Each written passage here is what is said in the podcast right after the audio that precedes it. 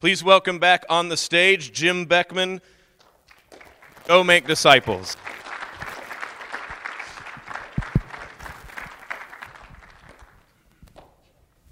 Good morning. I'm going to stand down here if that's okay. A little bit closer to the action. Who's the Brooklyn Nets kid?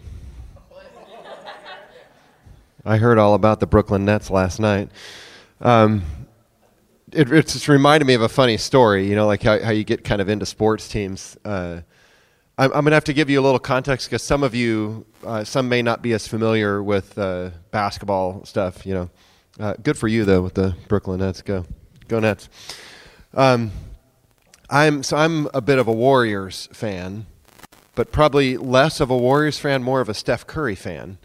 Uh, I, I watched him uh, back in his college days when he played at Davidson and in 2009, when they were kind of like the Cinderella team that went all the way, did anyone remember this? Uh, or at least know of the history, right? Like it was uh, Steph Curry was like this amazing player on Davidson, and they ended up being the team, the Cinderella team in the in the March Madness bracket that year. Ended up ended up winning, and uh, and he he didn't even finish college. That's he got drafted and started playing for the for the Warriors after that. You know. So I've, I've just been more of a fan of him. Uh, but because he plays for the Warriors, I, have tended to kind of root for the Warriors. Uh, I know some of you now hate me, uh, but that's okay. Uh, you know, it's kind of like he likes the Brooklyn Nets, right?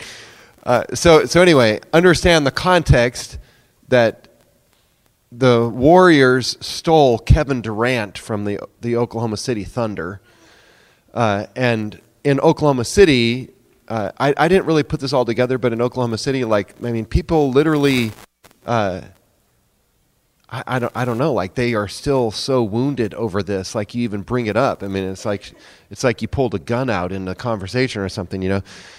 Uh, so I'm giving you all this context because uh, I just moved to Oklahoma City about a year ago, but about a year and a half uh, ago, I was in the interview process trying to get the job that I'm now in and I had been flown down there and was having a lot of meetings with different people in the diocese. Uh, and then the archbishop and the vicar general and several of other several other key people took me out for dinner. And uh, we're out at this nice restaurant, we're eating dinner and casual conversation, shooting the breeze. Somebody says, uh, "So, are you a basketball fan? Are you are you like a Nuggets, Denver Nuggets guy?" And say real nonchalantly, Actually, I'm probably more of a Warriors fan. The whole tone around the table just got really deathly quiet. It was really awkward, you know. And uh, a couple minutes go by, and I was like, okay, what just happened, you know? And uh, the Archbishop leans over to me, and, and he just, you know, he gets real close to me, and he says, don't ever say that again.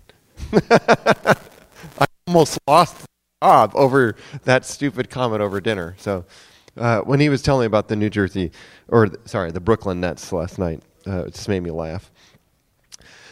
Okay, I, I want to kind of recap what we talked about yesterday because where, where, where we're going to talk this morning, uh, my, my hope is that this kind of uh, speaks to your heart and, and uh, in, in some ways challenges you to some kind of response, right? So help me re- remember what we talked about yesterday. What were the four stages of discipleship that we talked about yesterday? Yes. What was the first one? Come and see, right? Second. Yes. Come follow me. You guys are good. Third. Be with me. And what was the fourth one? What? Remain with me or remain in me. I actually think it's important the distinction of that word because it, it, it, he actually says in John 15, remain in me.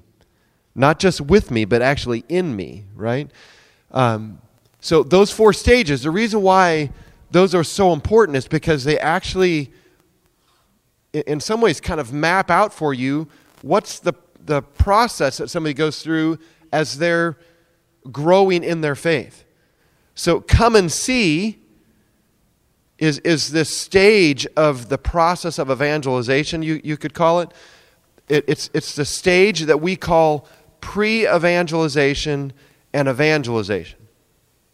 So it, it's, it's, this, it's that part of the process as we're growing in our relationship with God where pre evangelization is kind of where we're dealing with our questions, our doubts, sometimes our confusion. It's, it's, we're, we're checking things out. We're, we're trying to decide is this something for me? Does it make sense? So, pre evangelization and then evangelization is where we actually hear the message. We hear what, the, what, what God is offering to us. What's the proposition of faith all about? Well, come follow, come follow me is the, the part of the process where we make the decision.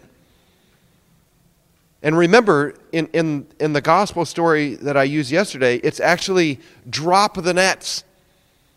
There, there's something that you leave behind. When you make that decision and, and you decide, you I'm going to follow after him, I'm leaving something behind and making a decision for that.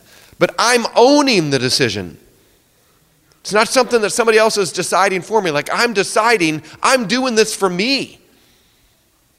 I'm making the decision for myself that I'm going to follow here.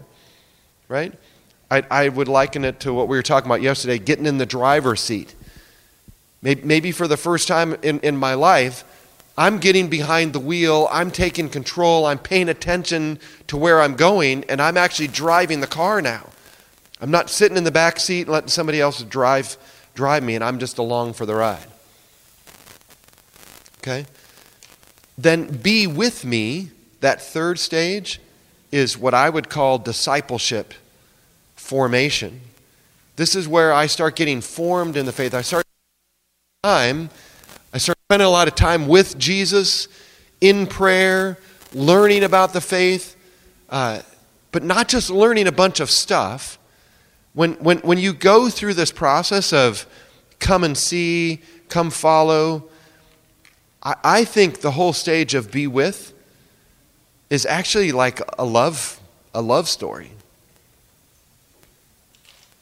I learn more and more about somebody that I'm with. Does that make sense? What motivates the knowledge is that I'm, I, I actually am in love with the person that I'm learning this stuff about. So it's, it's not just a bunch of facts and figures, it's not just a bunch of information, right? Like when I got married to my wife, Meg, I used to love when I would go and visit her parents and visit her family in Memphis. I would love pulling out picture albums and yearbooks and looking back at things from her life and learning stuff about her and, and hearing sometimes even detailed stories about stuff she did. You know, I would see pictures and she would tell me things that she did, and she would look at, you know, picture albums of my childhood, and I would tell her stories about me. Like, as we got closer and closer to each other in relationship, we started getting to know more and more about each other.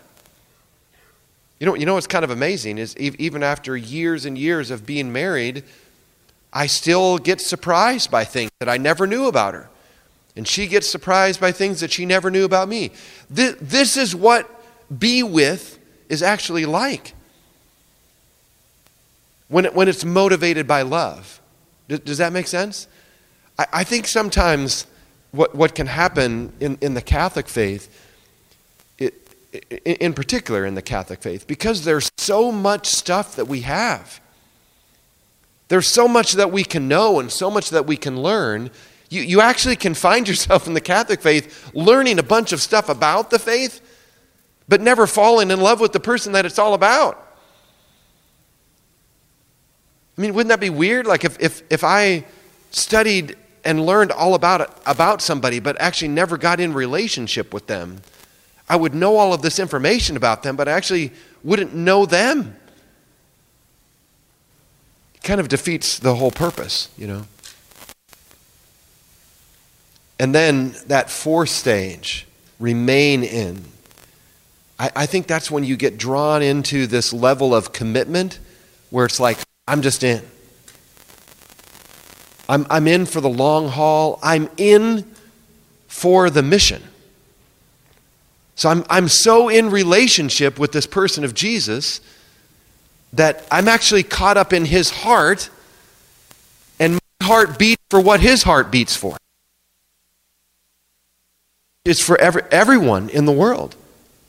And, and, and his heart beats particularly for the lost, for the poor, for the broken, for the hurting, for the crippled, lame. I mean, if you, you look at how he lived his life, that's how his heart beat.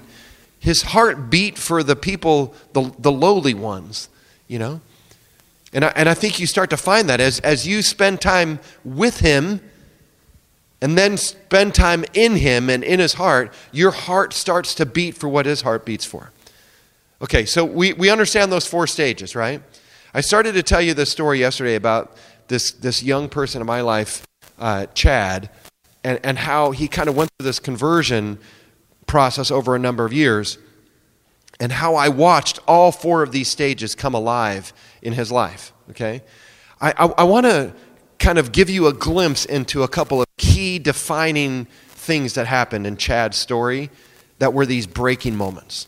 Okay? One of the first ones happened months after I met him. Uh, so this is numerous times of meeting him at church, remembering his name, inviting him to share a meal with me after after the evening Sunday evening mass, and then eventually inviting him to come to youth group. He said no many times. So this was lots and lots of invitations, you know. But eventually, uh, like I shared, I, I to the point that I could say, "Hey, why don't I come over by your school and I can meet up with you for lunch?" So we did that many times. So this was months, months later. And I had actually started having all these conversations with Chad about, hey, how do you look at the world? How do you, how do you look at God? How do you look at faith? And I, I started telling you yesterday about he had some kind of whacked out beliefs, you know, uh, that didn't make sense uh, in, in a lot of ways. I started asking him a lot more questions about those beliefs. And, and in some ways, not like trying to trip him up, but trying to get him to see, wow, you have a lot of gaps in the way that you're looking at life, in the way that you're looking at yourself. So here was one of these big defining moments. We were sitting at the Einstein Bagel across the street from his high school having lunch one day. And I had had enough conversations with him where I could see lots of holes in his belief system. And so I decided this one day I was going to push a little bit into those holes. And so I said, you know, we're joking around. We'd ordered our food. We're sitting there, you know, kind of casually talking about stuff. And, and then I, I tried to say somewhat humorously, right? You know, so I, I, think I, I think I figured out your whole worldview. He's like, oh, yeah, what's that? And I said, Well, you're kind of your own God. And then there was some awkward silence. And he says, What? What do you mean by that? And I was like, Well, it's kind of convenient. If you're your own God, then you can make up all the rules and there's no consequences. Ha ha ha ha. You know, I was trying to laugh. I was trying to make this somewhat funny. It did not come across funny. Like he got so pissed off, he, he started turning red. You know, like you could almost see red like creeping up his face.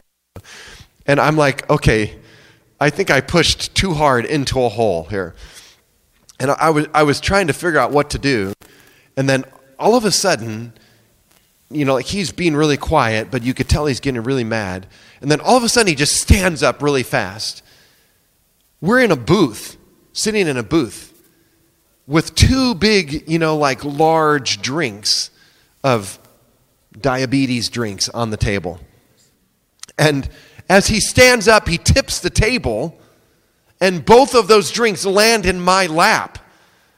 And he, he kind of bolts out of the, the, the booth and goes to the door. I'm sitting where I can see the exit door.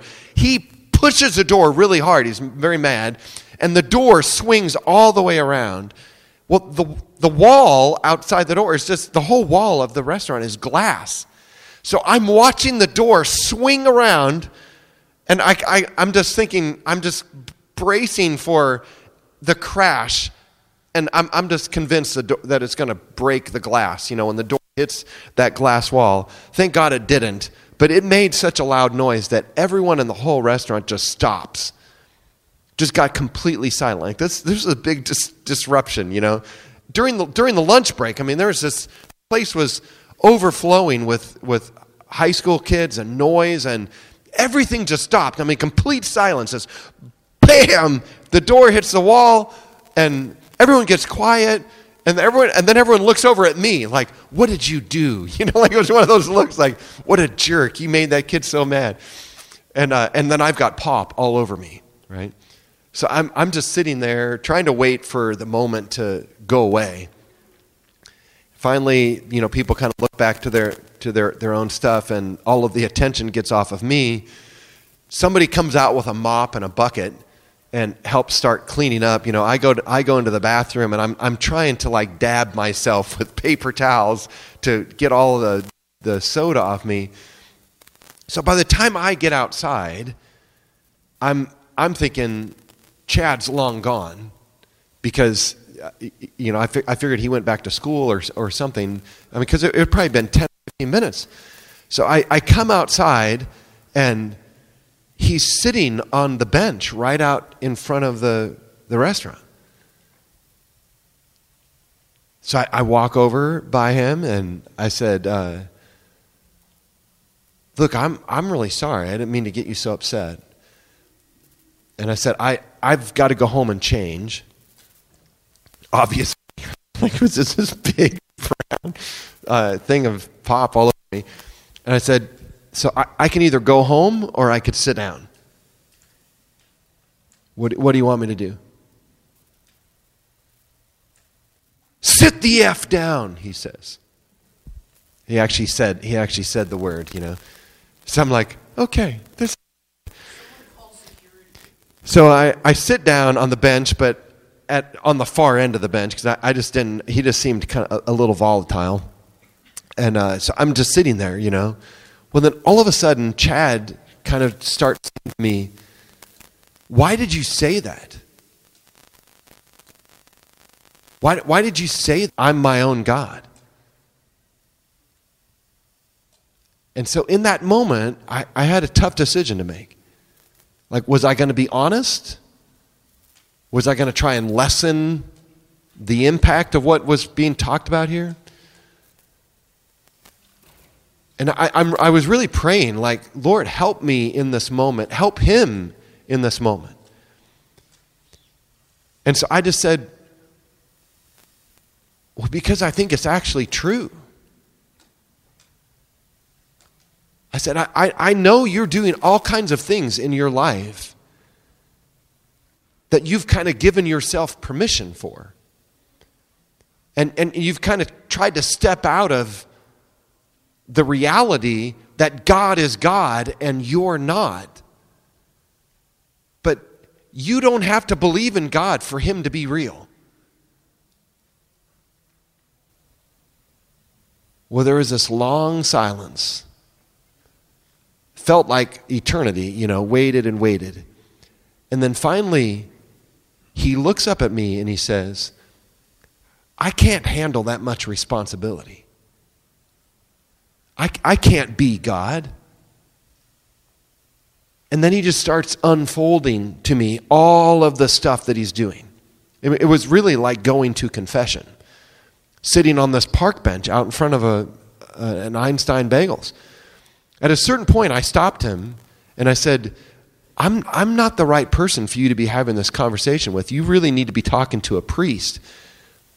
Like you, you're, you're, you're like confessing all your sins here. He was like, No, I need to say this. I need to get this out. So he just continues. I mean, he, he, he kind of went through all of the stuff going on in his life, and it was a mess.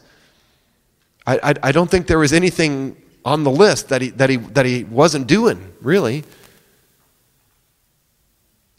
So I pushed again towards the end of this conversation that you really need to reconcile this stuff with God. And the only way you can do that really is, is with confession. I go, I don't know if you even believe what the church teaches about confession, but from what I believe, that's what you need. He said that he would be willing to go to confession. And so I, I called the priest back at our parish and set it up for him to go right after school. And he, he went. And uh, I, I actually met him after school over at, over at the parish and got him connected with our priest, and he went to confession. So this was a defining moment. Does that make sense? Like it, it, it was, you would think that this might have been the come follow me moment, right? The decision moment, the drop the nets moment. It wasn't. I think this was the still come and see, checking this out, but it was the beginning of him hearing what actually is the whole proposition of faith. What is, what is God actually offering to us? What happened after that day, for the next couple of weeks, things seemed great. He started coming to, you know, he came both the next couple of weeks to Mass. He stayed for dinner. He stayed for youth group. I mean, it really seemed like, okay, this, this has been a huge turning moment. And then all of a sudden, he reeled away from me. He, he wasn't coming to Mass. Any, any time that I, I would actually go over and try and connect with him at the school or during lunchtime, he would like avoid me. If he would see me, he would go a different direction. I would try and call him. I'd try and uh, connect with him, he wouldn't respond to anything. This went on for weeks. The only way that I, could actually talk with him would be to call his house when I knew that he was there late, later at night. I would get his mom on the phone, and then she would put him on the phone to talk with me. It was the only way that I could talk to him. Well, over the next couple of months, several times I would, I would do that. I would finally get him on the phone, talk to him, and I would set up lunch with him for the next day. And I would go to meet him uh, at one of the places near his high school, and then he wouldn't show. He'd, he'd, he would like forget, you know. So this, this went on for several months of him avoiding me. But I, I, I want to tell you something that happened that uh, was like a God thing. Like the third or fourth time that he stood me up for lunch, I'm, I'm at uh, I'm at this Chipotle, and I, I, I, had I had set up a time to meet with him during his lunch break. He he didn't show up. I finally decided, well, I'm at least going to go eat. So I, I went up in line, got my food. So I'm sitting at the table eating my food. But I, I had got this book for him. Any of you know the author Peter Kreeft? He's a, he's a very popular Catholic. He's probably more of a, a of a philosopher than, than he is like an apologist. Uh, great writer. He's just written tons of book, books. But Peter Kreeft, at, at this time, had, had just come out with this new book called Because God is Real. That was the title of the book, Because God is Real. And it basically was all of these different questions about life, about God, about the world, about myself. And the answer to every single question was because God is real. So that, that was the title of the book, right? So I had, I had bought that book and brought it with me, and I wanted to give it to Chad. So it's sitting on the table as I'm sitting there eating my burrito. And all of a sudden, I, because this is now the third or fourth time that he stood me up for lunch, and I'm, I'm frustrated. And, and I kind of said to myself in the parking lot, like outside, before I went in, I kind of muttered up this prayer to God, like, okay, if he stands me up again today, I'm done. I've spent three months now trying to connect with him, trying to pursue him, trying to get something to happen, and it's just not going anywhere. I'm sitting there eating my burrito, and all of a sudden I hear this voice above my head say, Is that an apologetics book? And, and I, I look up like confused, and there's this teenager stand, standing there. I don't know who it is. And, and I'm like, what? And like, first of all, I'm shocked that a, that a teenager knows the word apologetics. Uh, a lot of you in this kind of crowd might be more familiar with a term like that, but most high school kids wouldn't even know what apologetics is. And um, so I'm, I'm looking up this kid like, well, I mean, not really. He's probably more philosophy. He was like, oh, I love philosophy. And he was like, can I look at it? And I'm like, sure. Uh, again, I don't know this kid at all, so it's, it's like the whole thing was kind of weird. So he picks up the book, he starts looking at the table of contents, he's flipping through the book, and he's like, This looks awesome. And, uh, and I'm like, oh, okay. Uh, and he's like, are you with someone? And I'm like, well, I'm supposed to be, but they, they didn't show up. Can I, can I join? like, who is this kid? This is so weird. And uh, so I'm like, sure. So he like goes over and grabs his food and come, moves over to my table. And I'm the whole time I'm just like, what is going on? Like this is so, so strange. He sits down at the table and he starts, you know, flipping through the book and asking me all kinds of questions about Peter Kreeft and about, about the book. And, and, uh, and then he says, Can I tell you my story?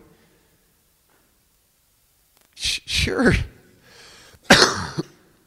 So he says, Several months ago, I was at my house and I'm, I'm standing in the kitchen with my dad, and my dad has a friend over.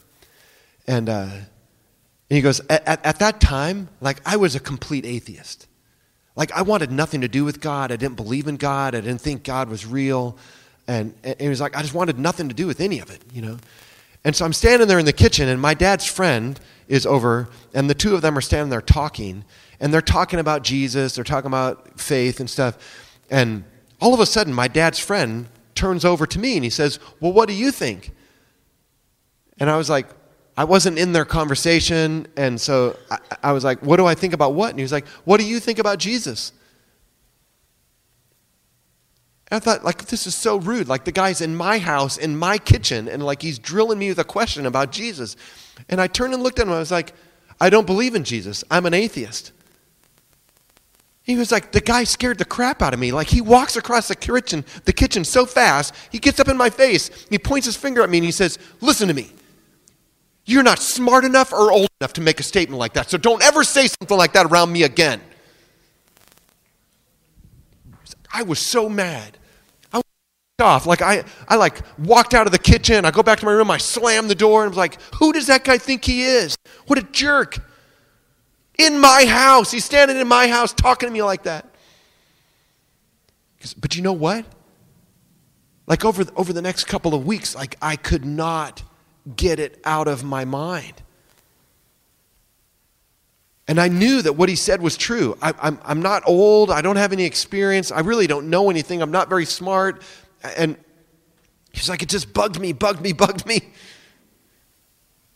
So after a couple of weeks, like I couldn't stand it anymore. I went over to his house and I knocked on his door. And when he answered the door, I said, You're right. I'm young and I'm stupid. I, I, I, I don't know why, why I said that. Like, I, I want to know more. Like, I, I, just, I don't know. I don't, I don't even know what my questions are. He goes, That man has been meeting with me like several times a week over the last couple of months. He goes, In the last couple of months, I've read 33 books. He goes, I'd like to read this book. And I said, Well, you can have it. I go, I bought it for somebody else, but I'll get another copy. Like, you can have it.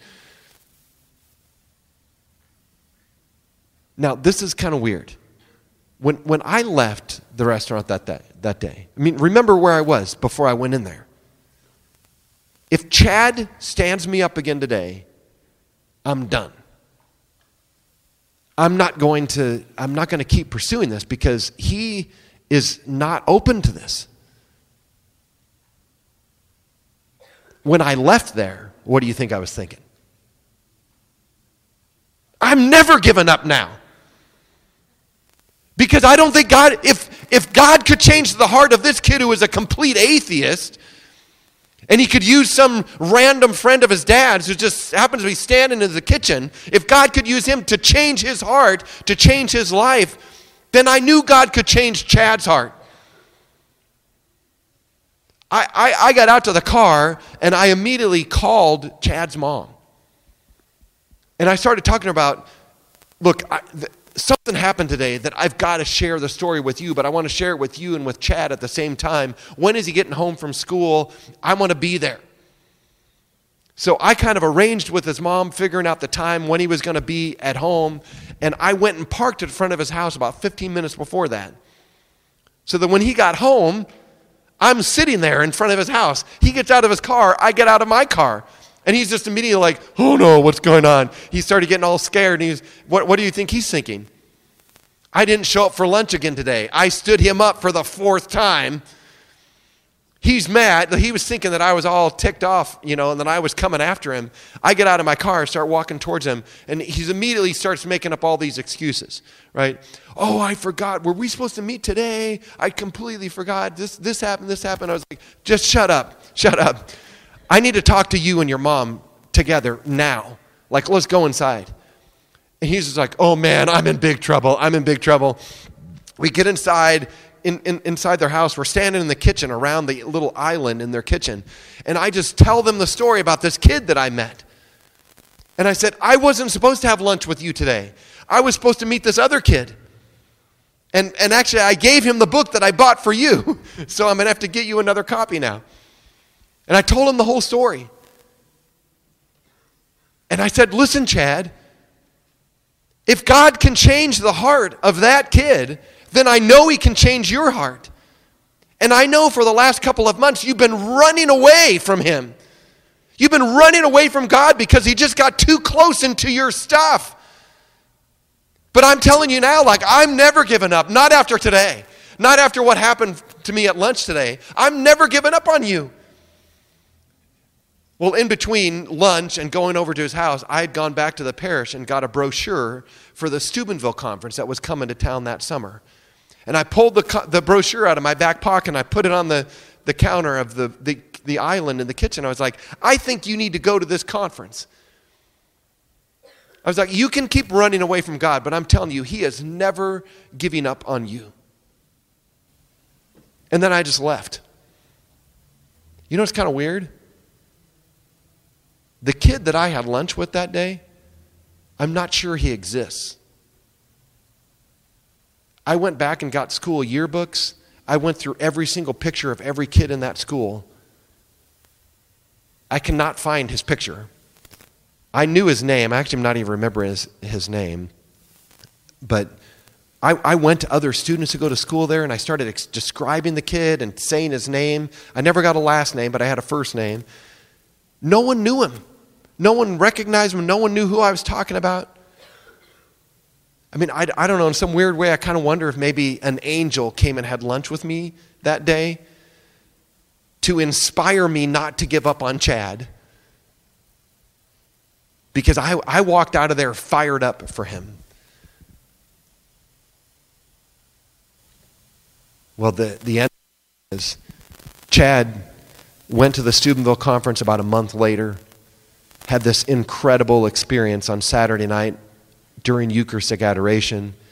He had a vision of Jesus, seeing Jesus on the crucifix, and Jesus like pulling his hand out of the nail and reaching down to him. I mean, it was really powerful, beautiful when he told it later. He was convinced that he was called to be a priest. So that, th- this was in between his junior and senior year in high school and he he ended up deciding to start pursuing seminary. After he graduated from high school he went into seminary for two years. Like i said yesterday he, he ended up discerning out and, de- and deciding that god was calling him in a different direction. But all during that time he got into a discipleship group. You, you see at the steubenville conference that was the that was the decision point. That was the come follow me moment. Where he, he gave his he gave his heart to jesus he, he opened up to that relationship, and then he started pursuing the be with. He got into a discipleship group with about five other guys, and over that whole next year, we met every single week. And he started growing in his faith. He started maturing in that relationship. He started learning how to pray.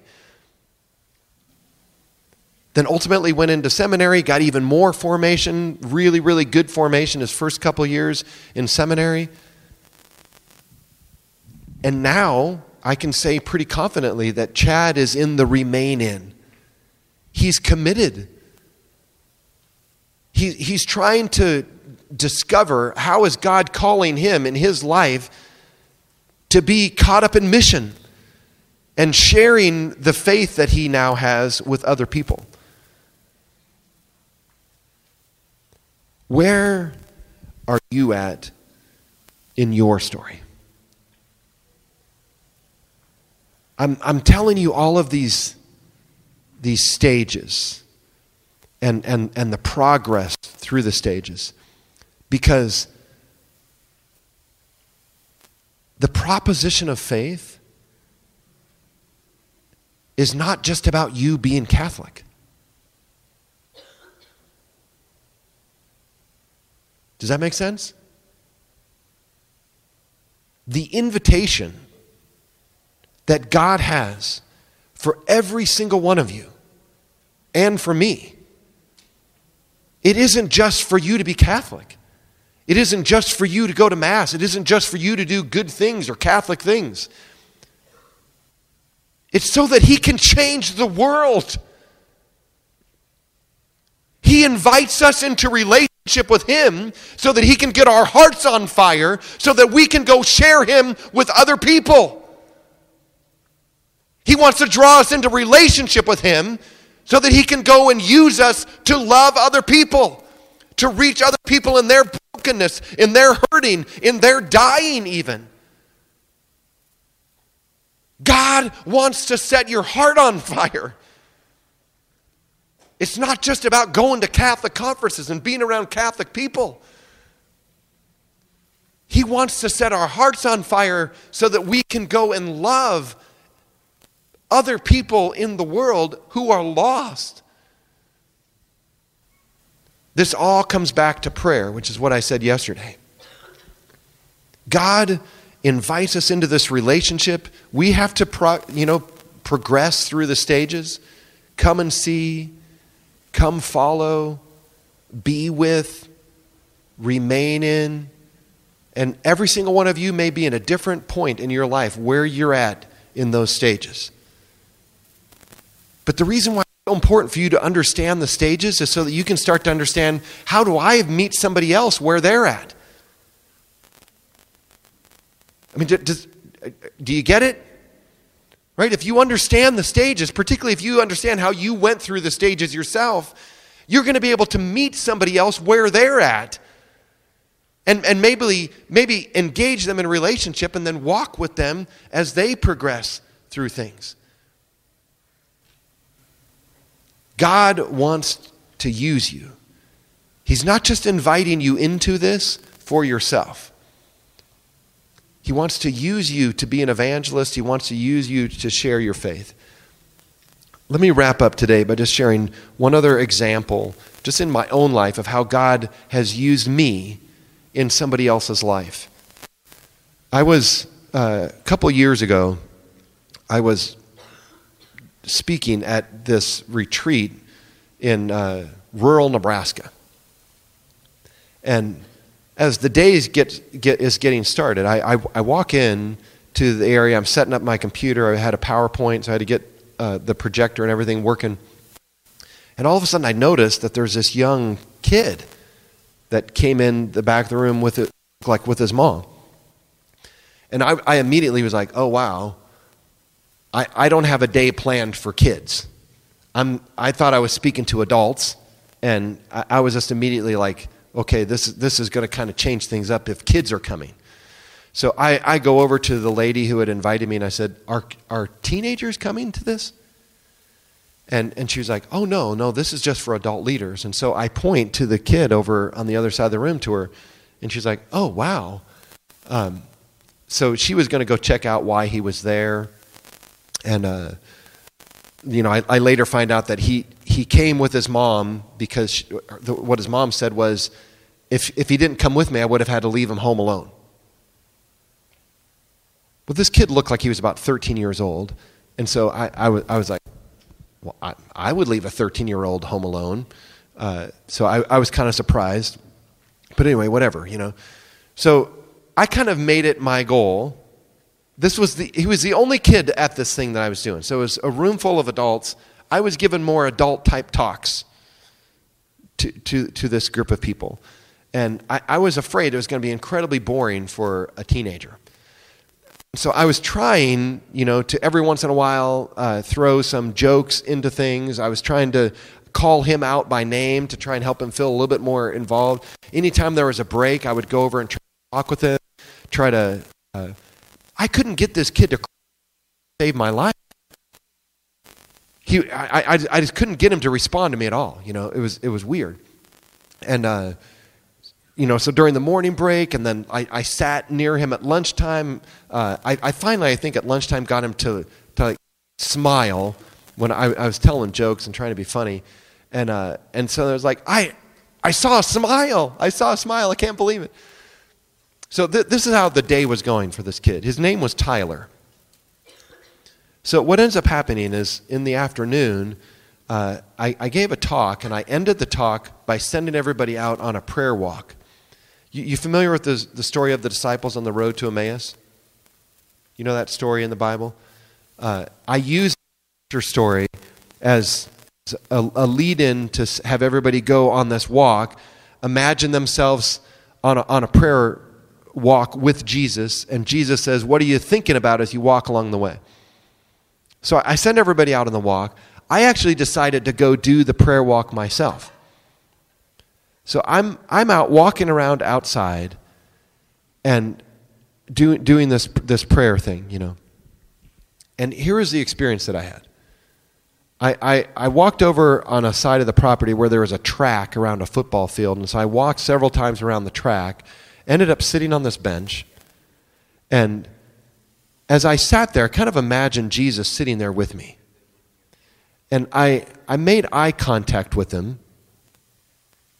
And in that moment, it wasn't like there was a lot of stuff said. It was just a, it was just a, a brief moment where Jesus looked at me. I wasn't even aware of all the details of his face, but he just looked at me and he kind of put his head a little sideways with this kind of weird smile on his face. And, and what he said to me is, You are so unique. You are so unique. Now, you could take that a couple different ways, right? Like, you are so weird. That's not how I took it. it. It seemed very affectionate, very deep, very loving. You are so unique. So that spoke very deeply to me. Well, all of a sudden I became aware, like, holy, holy smoke, I'm late. I, I was 10 minutes past when I was supposed to be back and start the next session. So I jump up, I start to run across the football field to get back to the church building. And as I'm, as I'm running across the field, I get stopped dead in my tracks with this thought that went through my mind. I need you to tell Tyler how much I love him. I was like, what? Where did that come from? So as I'm, I, was like, I don't have time for this right now. Like, I'm 10 minutes late. I, I, I finish, I start running again. I get back to the church. I'm, I'm running upstairs. And the whole time I'm thinking, I don't, I don't know how I could possibly do that. I'm coming in to do the last talk. I'm running late, behind schedule. And I, I don't know. So I, I basically just said to God, like, if you want me to tell Tyler that, you're going to have to set that up. I grab my computer, I turn the PowerPoint on, I get everybody's attention, I start the talk. As I did anyone have any questions?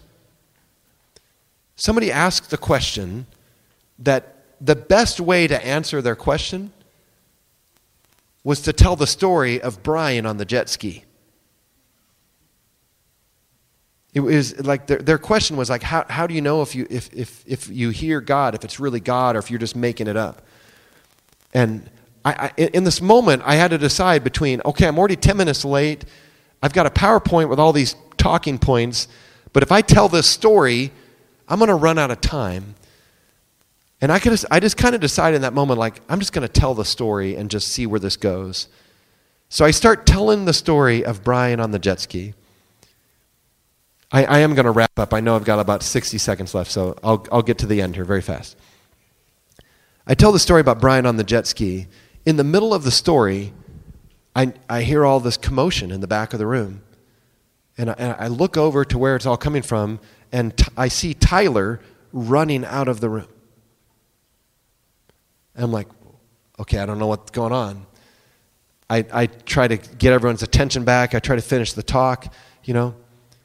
But what was interesting is the one line that I said, which I normally don't say when I tell that story, is you know the part when Brian Heard said to him? That's the way I feel every time I'm with you. When, when I shared that, I said, you know what? That, that whole story was all about me for Brian. That was all about me in Brian's life. And someday I'm going to be doing what you're doing with me with my kid.